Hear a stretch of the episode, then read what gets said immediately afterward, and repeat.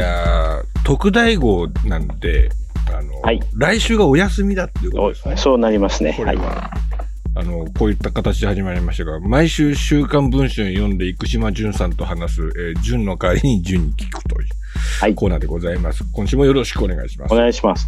あのー駅伝、駅伝ニュースのツイッターを見てましたらですね、はい、はい、はい。うん鈴木もぐら感が本当に半端ないです。あれすごいでしょすごいです。イタリアの投擲選手が、こう、なんですかね、ちょっとおどけてこう出てくるんですけど、これうん鈴木もぐらがやる動きですよね、この動きね。あのーうちの嫁さん空気階段大好きだから、はい、はい。一昨日ぐらいもこれ見てっていうふうに言われて、うん。催眠術のネタを見せられたところだ、ばかりだったので、はい。ほん、あのー鈴木もぐらより動きがいいです、さすがにアスリートだから。さすがにね。トップアスリートですから、あの、そうなんですよ。セリククラスなので、うん。うん。あのーひょっとしたら皆さん誤解ししてるかもしれないけど、投擲の選手って異常に運動能力高いから。高い。そうなんですこれ、知られてないんですけど、あのね、うんそのピットが丸い円の中だけでの動きだけなので、彼らのこの素晴らしいこう身体能力の、あの、ところがこうね、と遠くに飛ばすだけみたいな感じの能力にね、腕っぷし一本みたいな感じの風に思われがちなんですけど、違うんですよね。よ。そうそうそう。うん、うん、あのーかつて室伏さんがですね、うん。私に言いましたよ。はい。うん、あのー陸上の中でうん、投擲種目だけはうん。他の動物にはできないインテリジェンスなことなんですっていうふうに言ってました。なるほど。ただ早く走る。早く高く飛ぶ。うん。それいると。うん。カンガルーとかもいるし。うんそ。うん。うん。投擲にはうん。知性がないとできない種目なんですと。うん。これは深いと思いましたね。深いですね。ううんん。だってこの動きを、ね、こう変えていくわけですよね。回転の動きをここにこう、そううん、うん変換するっていうところがおっ。しゃる通りです。うん。北口さんもそうですよね。うん。あの、横の動きを変えるわけですよね。変換あるところで爆発させて変換するっていうところですよね。そうそうそうそうう。ん。円盤とかまっすぐ投げられないですよ。そうですよね。普通。うん。うん。槍はまあもうもちろん。うん。槍もスライスしたりとかいろいろありますからね。うん。うん。北口さんのフォームは惚れ惚れしますね。あの、ねじり、ねじりね。あのー助走前にねじりを意識するルーティンがあるんですよね。こうんぐっぐってこう、ひねるっていうのがあって。うん。あの動きで多分こうキーなんだろうなと、そこを転換させる場所として多分彼女が一番意識してる。こう引くんですね。引いて。そう。うん。この動きを何度も繰り返してやるっていうことと。でも、普通の人はあれできないから。そうですね。あと、槍刺さんないですかね、普通の人ね。そうそう普。通の人でこう、横滑りしますからね。スーンってこうね、スルルってこう行きますから。それだと記録なしですかそうですよね。こう刺さるっていう投げ方にするってことがいかに大変かっていうのが。うんら。つまりある程度うん、高く上がらないと刺さりませんかうんうんうんら。うん難しい競技ですよ。種目ですよね。難しいですよ。まあ、ちょっと今後、ポールさんにも助けられながら、うん。投擲の魅力も考えていかないといけないです。いやあのー 今回のセリクで、こう、円盤投げおじさんっていう人が現れまして。おううんああ、はいはい、見はい、ました。はい、はい。はい、はい。はいで、まあ、いろんなジャンルで、その、マニアックな方々がいらっしゃったと。まあ、駅伝ニュースとかもやってましたけど、これちょっとどちらかと長距離とかそっちの方に行ってたんですけど、あの、意外と100メートルとかやってる人いなくて、その、棒高とか、円盤とか、そういう人たちは、こう、実はいたんですよね。で、そういった人たちが、セリ、今回のセリクで一堂に会して、こう、みんなで連帯し合うっていうのが今回面白かったところですね。なんか、うん。あの、うん偏愛なんですよね、結局。偏愛、偏愛。うん。すごい。うん偏愛なんですよ。うん。で、それぞれが、こう、円盤の人も、こうね、方眼とかも全部カバーしていきますし、で、それぞれが、そうそうそうそう。ちょっとずつ横に広がったことで、手を繋ぐことで、世界陸上っていうのはカバーできるんですよね。うん。だから、うん。で、どうしてもその TBS の放送では広くでこうカバーしなきゃいけないので、その濃度が薄いまま広がっていくってところなんですけど、その東的おじさんとかね、あのー、はい、円盤投げおじさんとかその棒高チャンネルとかがね、みんなが連帯し合うことによって、いや、棒高チャンネルもね、あの、オレゴン来てたんですよ。おう。うん。棒高だけの人がね。で、こう、僕、当時その気づかなかったんですけど、タイムライン流れてたかのかわかんなくて。で、羽田空港に着いたんですよ。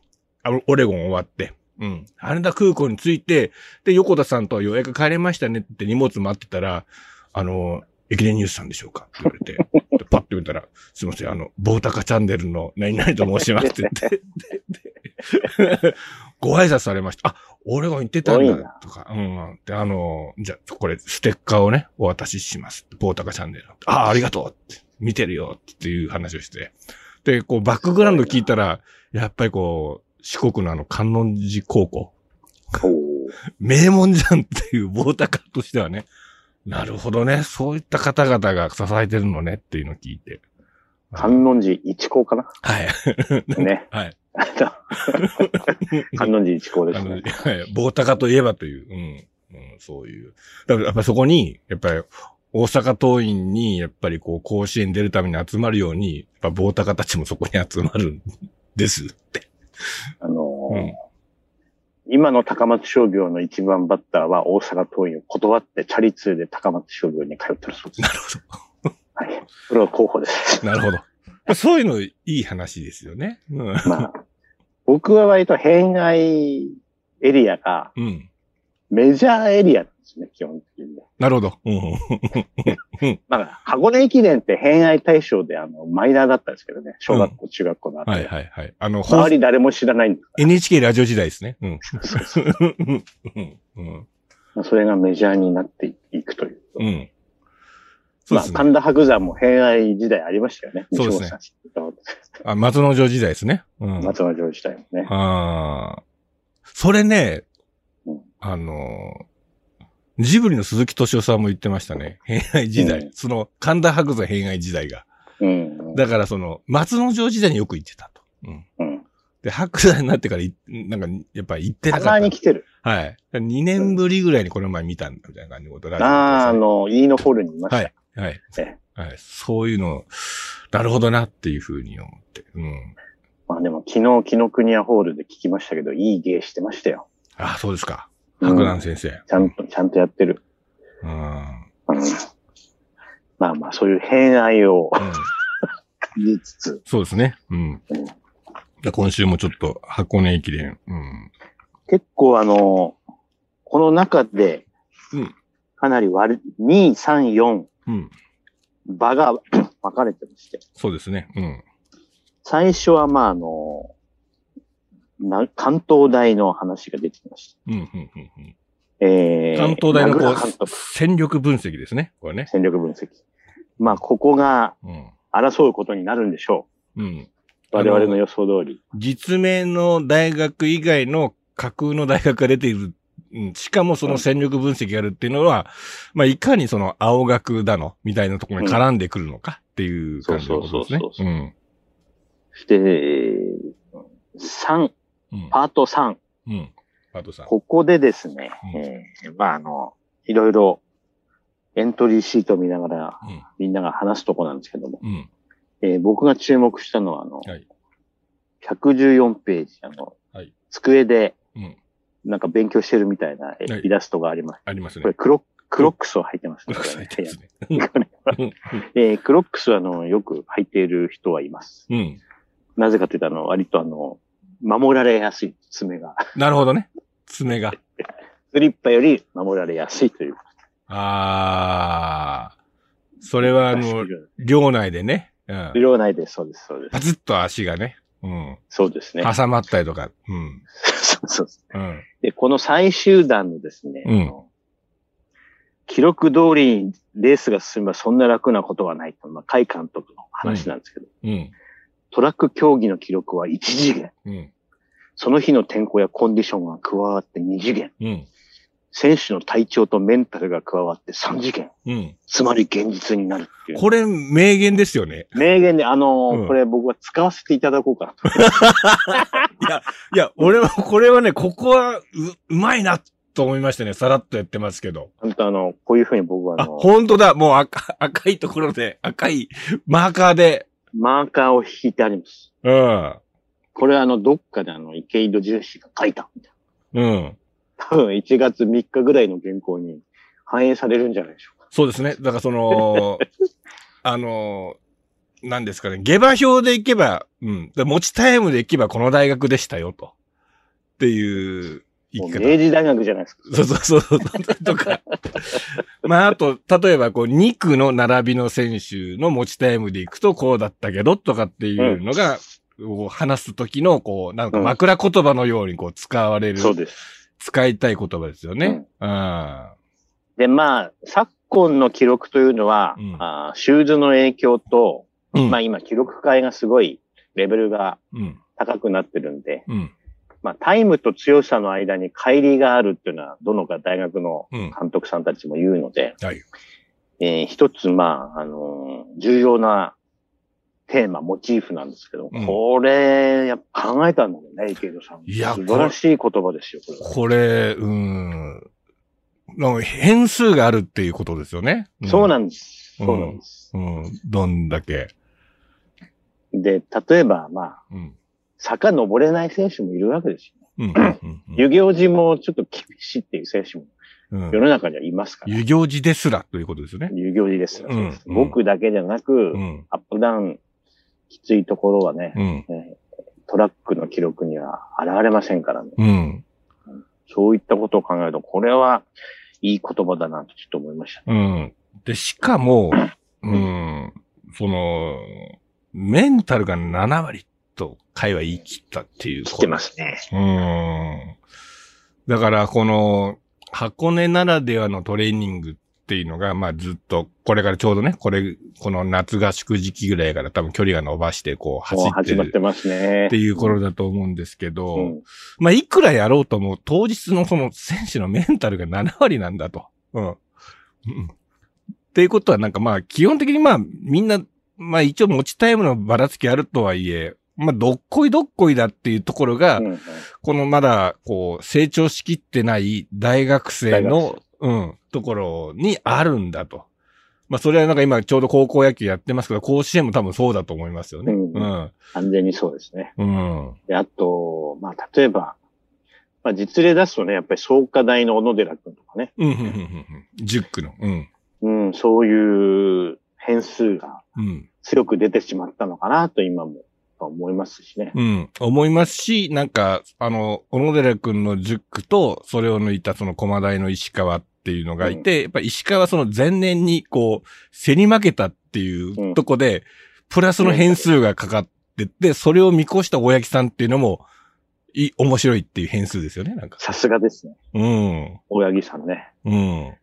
大八木さん割とそういう気持ち大事にするかもしうん。れない。うん。あの時お前負けただろっていうことも含めて、なんかこいつひっくり返してくれるに違いない。あのレース展開もともと読めなかったんですけど、あそこに置くっていうのは、うん。いいなと。で、俺写真撮ったか覚えてるんですけど、あの石川は、当時その抜かれて終わった時にゴールで倒れてるんですけど、むちゃくちゃ睨んでましたよね。むちゃくちゃさ、一緒に。むちゃくちゃに、むちゃくちゃ睨んでるなっていう写真撮ったの覚えてるんですよ。なんか、うん、くっそーみたいな感じがすごい伝わってきたでなんる。ほど。うん。でこの僕がマーカーを引いた2段上、うん、二段上。うん。えー、関東大は去年と同じ鉄は踏みたくないだろうからなっていうセリフがありますよね。うん、うん、うん、で、その続いて、海が言った。うん。うん。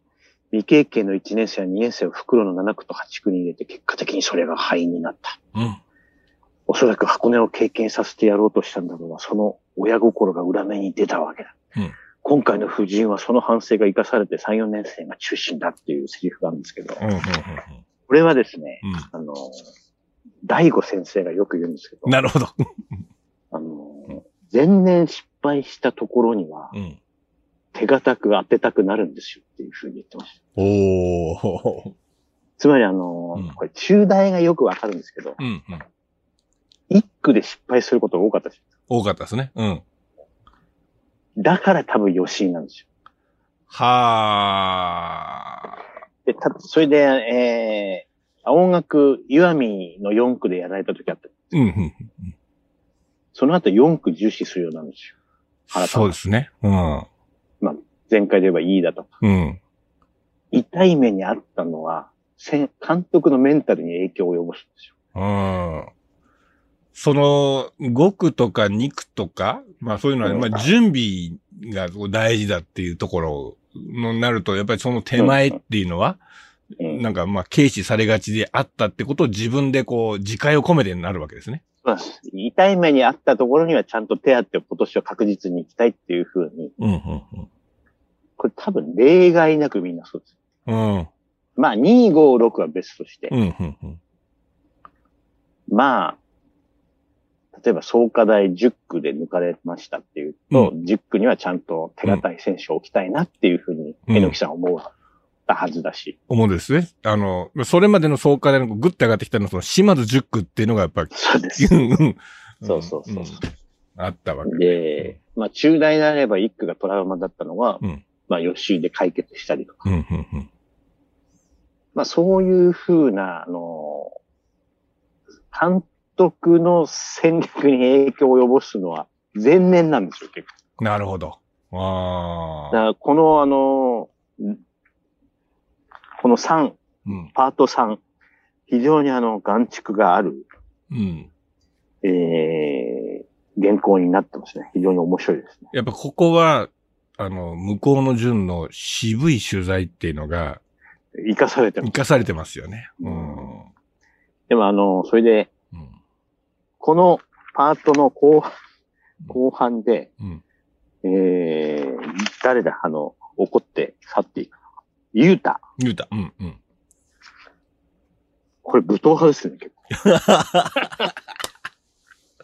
構。東西大学のエントリー名簿を見て、なぜか怒って去っていった。他大学で、まあ彼はもうね、あの、もともとそのメンバーが関係ないですから、うん。うんその彼が怒ってると。うん。うんうん。東西大見て。うん。まあでもなかなかこういう人は現実にはいないんですけどね。うん、うんうん。それはあの、いい人たちが多いから。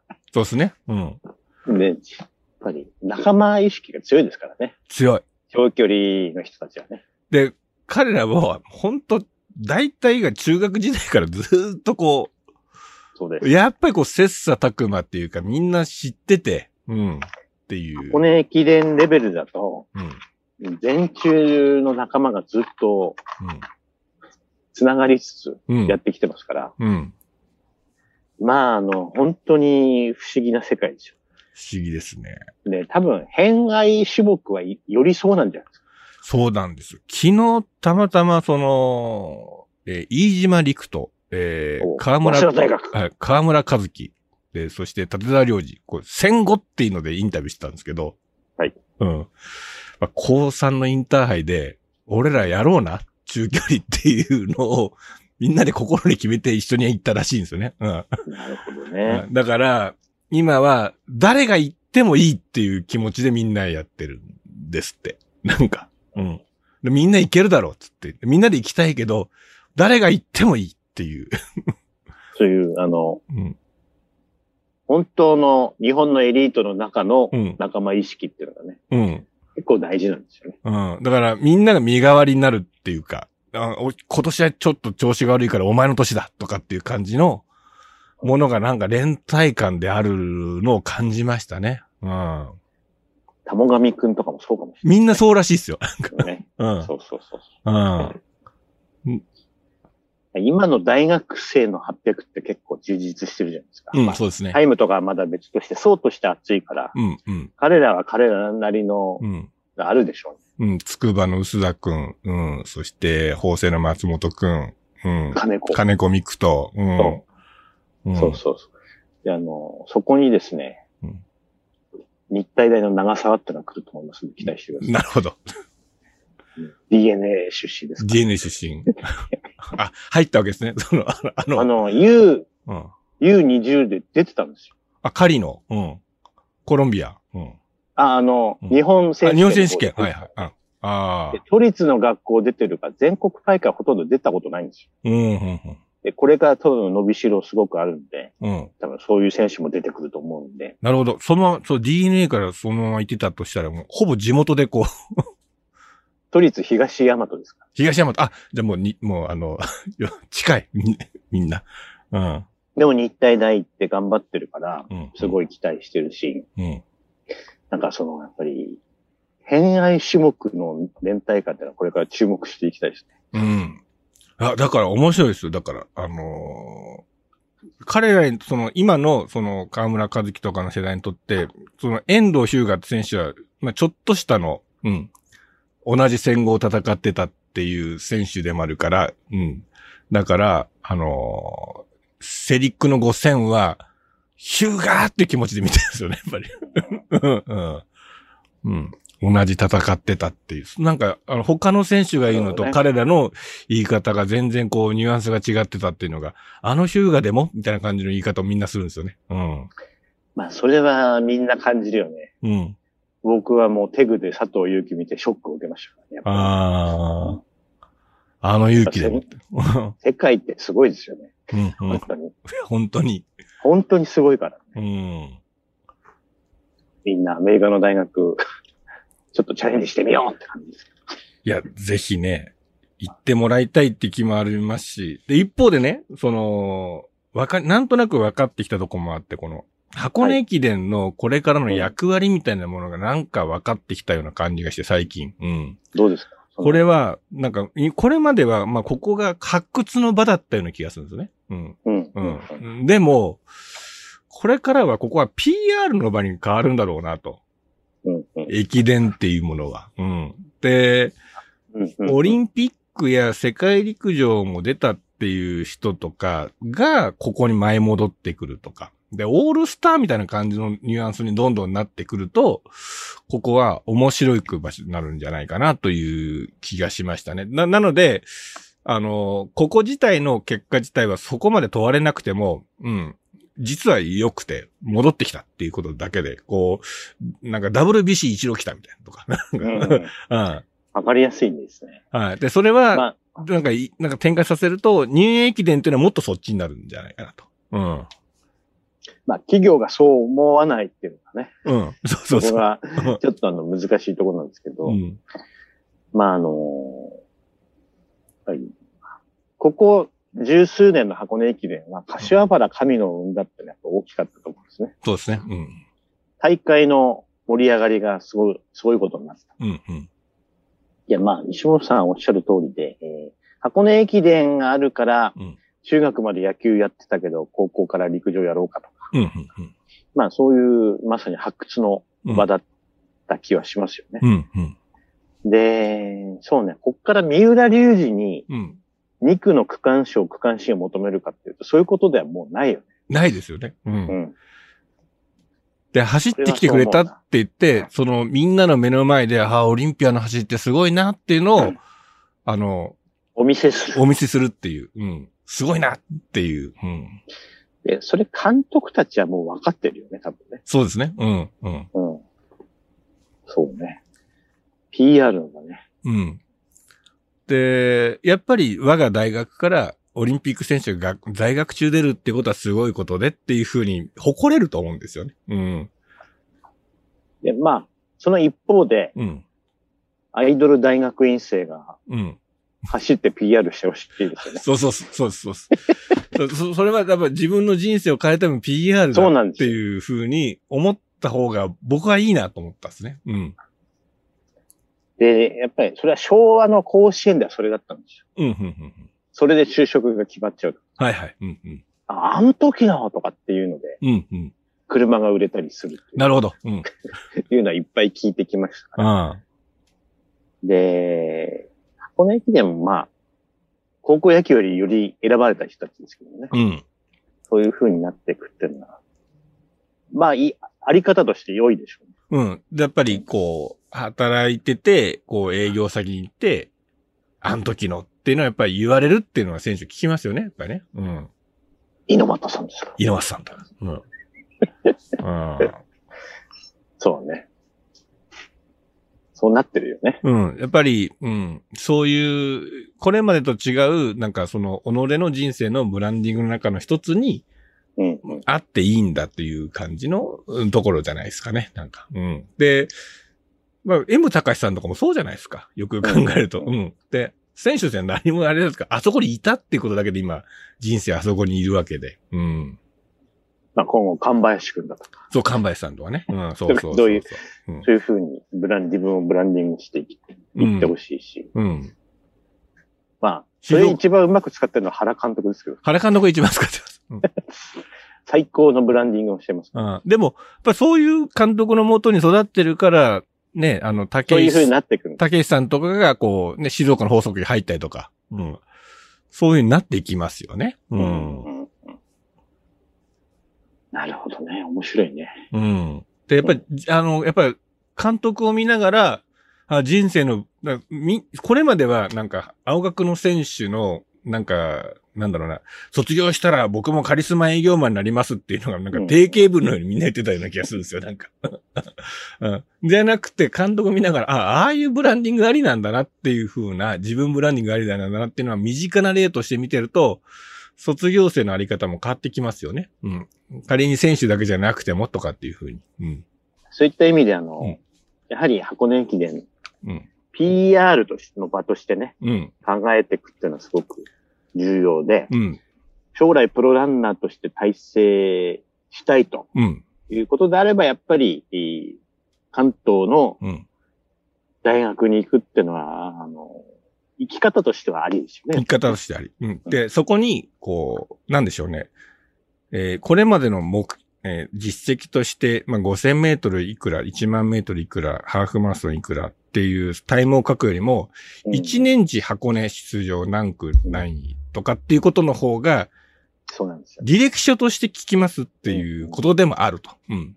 で、今後走ることを続けたいっていうことがあったりとか、うん。だって走る、得意なことが走ることで人生を変えたいと思った場合には、このチョイスっていうのはす素晴らい。しいですよと。うん。で、この印籠っていうのはっていう。うん。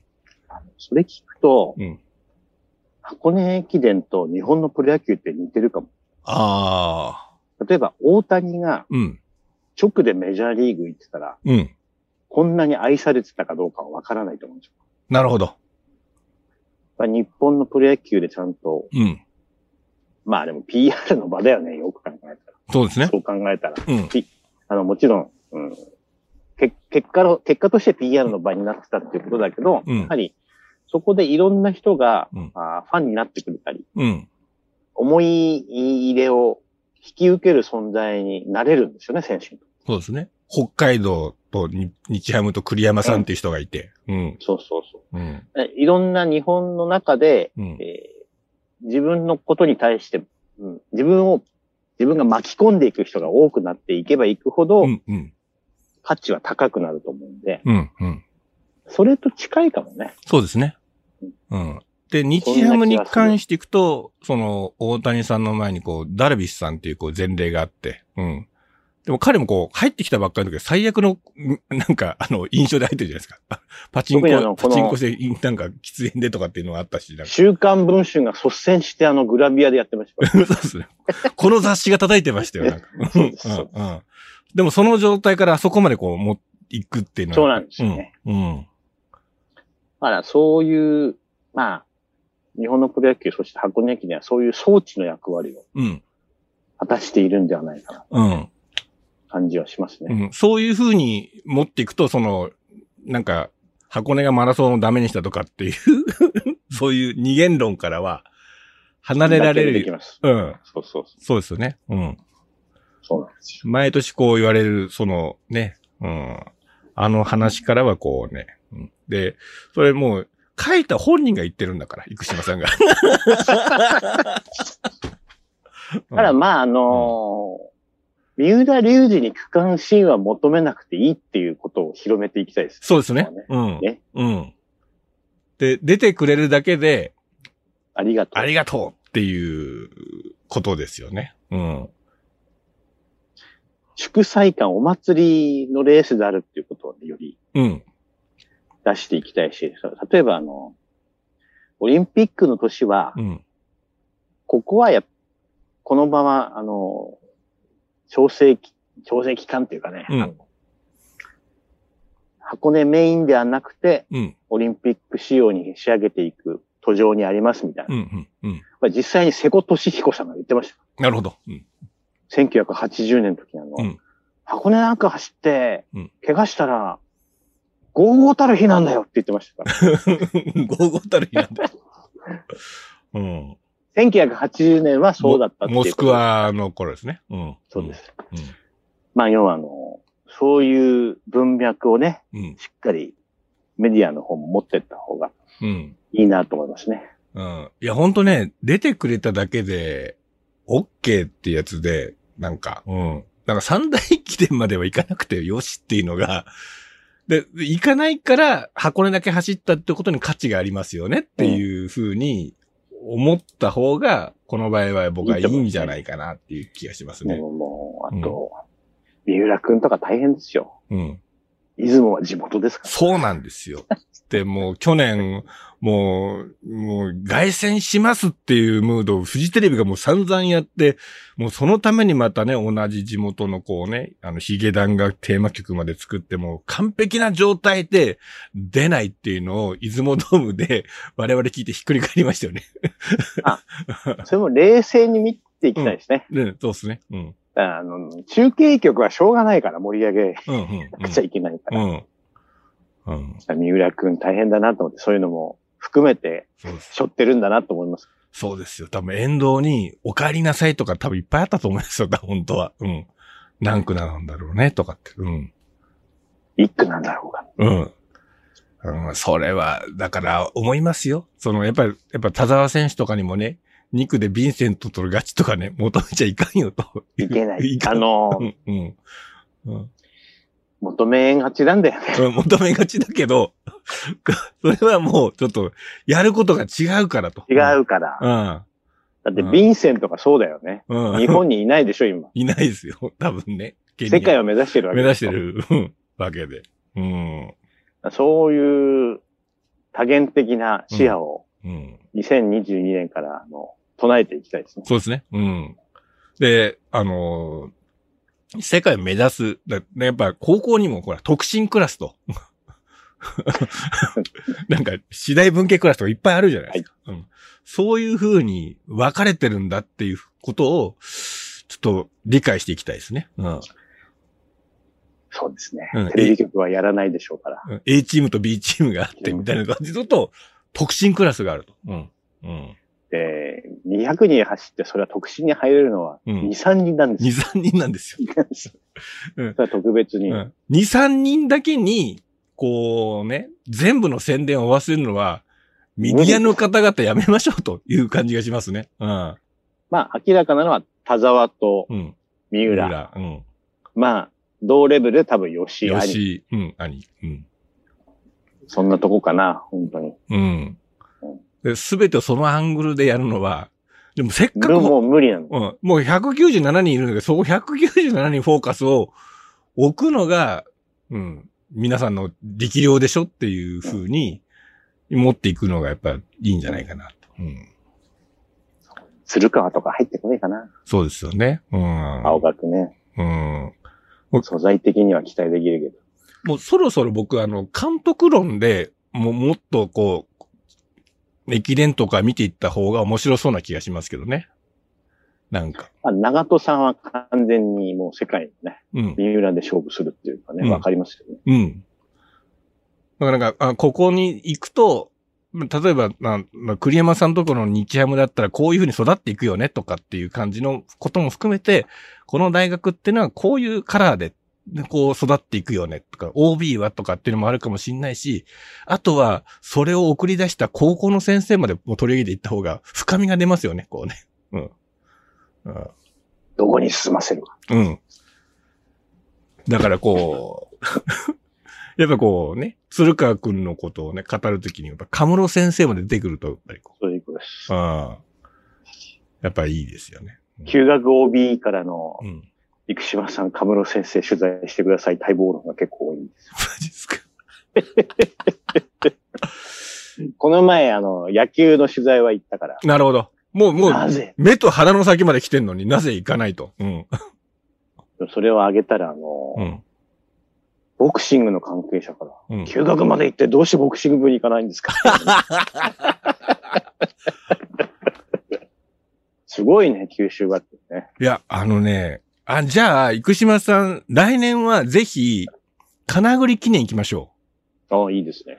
う。えーっとね、出た、出た。4月うん。2週目ぐらい。2週目ぐらい。ううんん。うん。頭ぐらいの方なんですけど、あの、KK ウィング、まあ、あそこね、スタジアムの、こう、うん、バックストレートのスタンドの一番頂点の頂点に、まあ、休学魂ここにありって横断幕が、なぜかあそこだけに貼られてるんですよ。で、で、それは、休学の、その、まあ、選手たちが、開門と同時にそこの場所を取りに行くらしいんですよね。で、で、一番頂点の頂点のところに、ドーンと置いて、うん。で、その、金栗記念の、その前、まあ、あの、グランプリの前は高校生とか走るんで、その状態はキープしておいて、もう休学魂の中で高校のレースは全部行われて、グランプリがはじ始まったらすぐ、すぐ取り外すっていう。うん。いいね。その流れまで見て、あ、休学っていうのをこう感じて、で、カムロ先生のところに行くっていうのがいいんじゃないかなと。うん。じゃあちょっと考えておきます。そうですね。開けときます。ぜひぜひ。はい。あれ見るだけでいいと思います。もう本当に心の底から笑います。なんか、はあ、いいなと思ってなんか。うんで、あとね、あの、これ高校野球の話なんですけど、はい。うん。松山商業と熊本工業の決勝戦って、うん。ものすごい名勝負だったんですよ。おー。で、タタッチアップでホームを狙った熊本工業の選手がアウトになるんですね。うんうんこれはもうし、これあとは、なんか動画サイトで見ていただけるといいんですけど、で、そのアウトになった選手が、うん。タッチアップっていう飲み屋をやってるんですよ。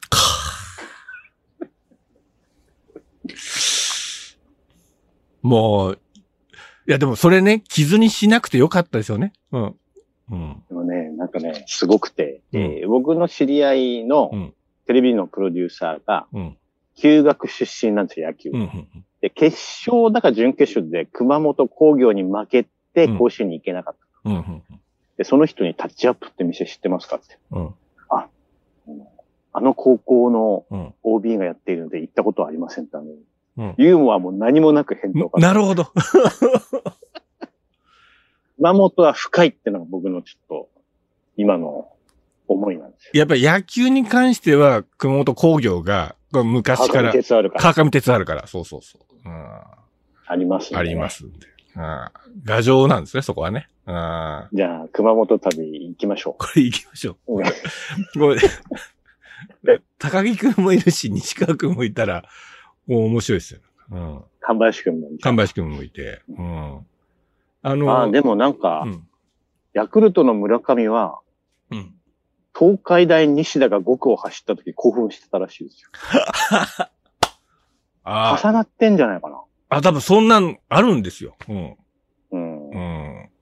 うん。やっぱ10種の今年チャンピオンになった奥田って選手が、こうね、あの、戦後、日本選手権で戦後走る前の立沢に、立沢とかって言ってて、こう、立沢がこう笑顔でこうガッツポーズしたりとか、そんなんもありますしね、こうね。うん。いろいろ競技間の中でもこう、ありますねあるんです。うん東洋大はやっぱりまた野球ととかってもありますしね。うん。そう、あのうん、村上とバッティを組んでたうん。1年下のエースは、うん今、東洋大学野球部のマネージャーで、うん。鶴ヶ島にいますから、なるほど。陸上部のことはよく知ってると。なるほどうん。あの、共にしてるわけですよね。だから。んそうです、そうです。鶴ヶ島。うん。ああ、やっぱ、競歩のこととかも他人事じゃないわけですよね、彼ら。じゃないです。ないですね。あら、出てるよとかっていううん。あ話になるという。あ、なるほど。じゃあ今日はこういはうとこ深かったです。深いですね。うん。まあ、これ特大号で来週がお休みなんてことで、あうん、ちょうどいいですち。ょうどいいですね。はい。はい。まあ、今週も生島淳さんでございました。ありがとうございました。はい。